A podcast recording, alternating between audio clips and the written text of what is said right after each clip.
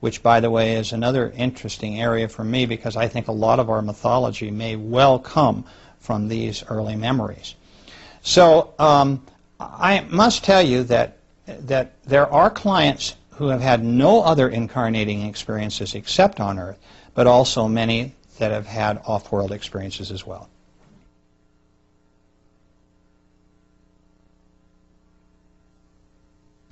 When we dream, generally, uh, my, my way of describing dreams is generally in three categories. We can cleanse our minds at the end of every day. It's kind of a cleaning house where we vent a lot of the things that have gone on, and a lot of it is kind of like we're everything's short-circuited up there. We've all had dreams which seem like just utter nonsense if, if we wake up in the morning and wonder what they were all about. Or if we wake up in the middle of the night and they've just happened and we don't make any sense of them. We also have those dreams which are problem solving dreams. We go to bed with a specific problem and somehow in the morning we wake up and, and, and our answer is beginning to formulate. So that's a very cortexual type of dream where we're really analyzing a problem and uh, it's our sleep state is helping us resolve that. Then we have what I call spiritual dreams. The dreams uh, that I've just described in terms of flying dreams or, or water dreams where in fact we are creatures that we don't understand in a conscious state, but we're reliving earlier experiences. Um, I might also mention that the problem solving and the spiritual dreams can overlap. We may receive help from a guide in the middle of the night to some major problem that we just can't seem to solve during the day, and our minds are not open to receiving information from our guides. Maybe we're not people who meditate. So the only way they really have of reaching us is when we're in a subconscious state at night. And so dreams can take many different forms.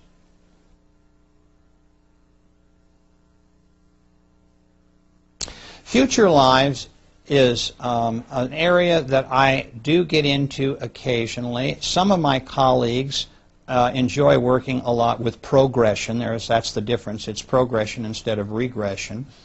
Um, and I've heard some interesting, I mean, I've had people who have been on starships because they're, they're seeing into the future. Um, a lot of times, though, I don't like working in the future, even when a client is able to talk to me a little about it, because of the fact that I think from a karmic lesson standpoint, it's better that they not know what's coming up. I feel, again, a lot of importance really comes by our discovering um, and problem solving when the, when the issue is right in front of us. So I'm a little hesitant to spend too much time with that, although I've had many clients who've talked to me, for instance, about the 21st, 22nd century, how overcrowded the next century is going to be on Earth, and how there's going to be a lot of air pollution, and how it's not going to be real easy living around here.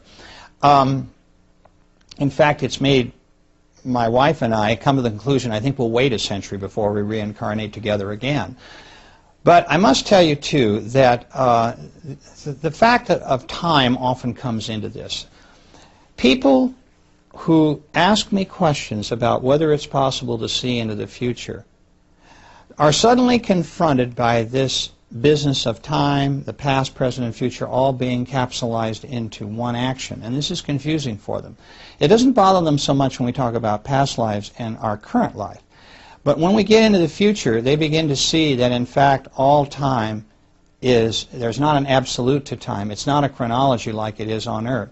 But in fact, when we are in the spirit world, we're able to see into the future as well as the past. If we were not able to do this, we would not be able to select our bodies and to know a little bit about what's going to happen to us so that we in fact can make the determination that this body is going to be right for us. So as of necessity, people have to come to this philosophic concept that in fact past, present, and future is all relative.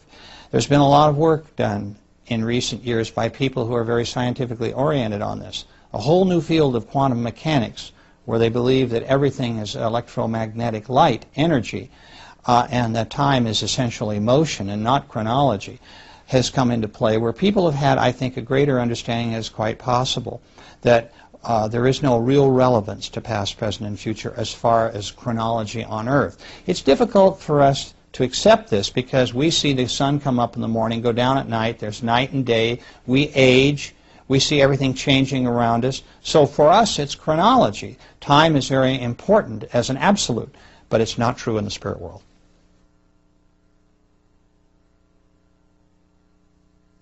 When they decide, and their guides are also involved in this decision, that it's time to come forward and be reincarnated again, um, they go to a place where they can study the bodies that they're going to be given as choices. Now, I find this varies between clients. Some clients are given two or three choices, other clients are given basically one choice, but I have almost never found a client who has said, I don't like that choice. Their guides and masters know too much about them, too much about what needs to be done to make mistakes in this area. So I find most people are very joyful when they see the bodies that they're going to inhabit in their next life. They look almost as if they go into a television studio or a movie theater and see in stop action certain aspects of the life to come to see whether their soul will fit into the personality of the body that they're going to inhabit and see how that will work in terms of their coming forward. Now, I'd like to say that it's an extremely important part of my work to understand how the soul mind of, of my client is interfacing with their earthly mind in the ego of the body, the brain in which they're now incarnating as a person in this particular life. Because, as I mentioned before, we have different soul egos that combine with different bodies. And it's true that in the womb, when we're analyzing what this mind is like and how we might combine with it, there is a duality. Once we are born, that fusion has taken place. It is not as if the soul is an alien form. That baby recognizes this intelligent life and welcomes it. After all, if we were to take the soul out of, say, a human body, we would probably have raw emotions. There would be a survival instinct. We'd have aggression. We'd have passivity. Um, all those things which are influential to a soul. But emotions are very peculiar to a body. A soul has to learn how to cope with that. So the soul brings to the, to the body intuition, imagination, a concept of morality, these sorts of things. So this is very important when a soul is looking at that new body and deciding whether this body is going to really be right for them. So what happens with, after this viewing period is over, um, souls go back and say goodbye to their soul mates and their soul groups and their guides, and then they are brought forward into that new body in the womb of their mothers.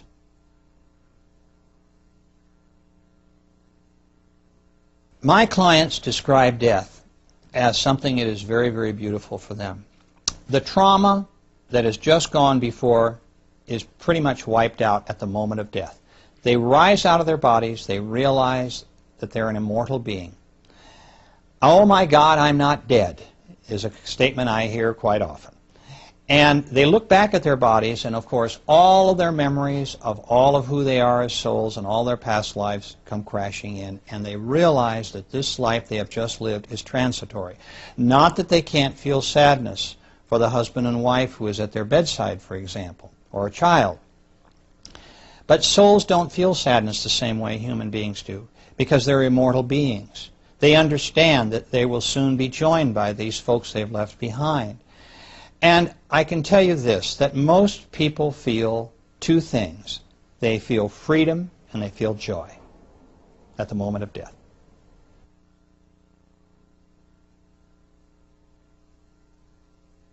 The disturbed souls uh, are those that um, may have been murdered, for example, or may have lived very, very traumatic lives they're very unhappy. The soul, if you will, has been contaminated by the human body through all sorts of genetic, you know, influences and environmental influences that has caused a very difficult life. Maybe also it's a young soul that has had a hard time coping with the particular difficulties of that mind where a more advanced soul could get through it. There's all sorts of reasons for souls being disturbed in their bodies, and that's, that's one of the primary ones.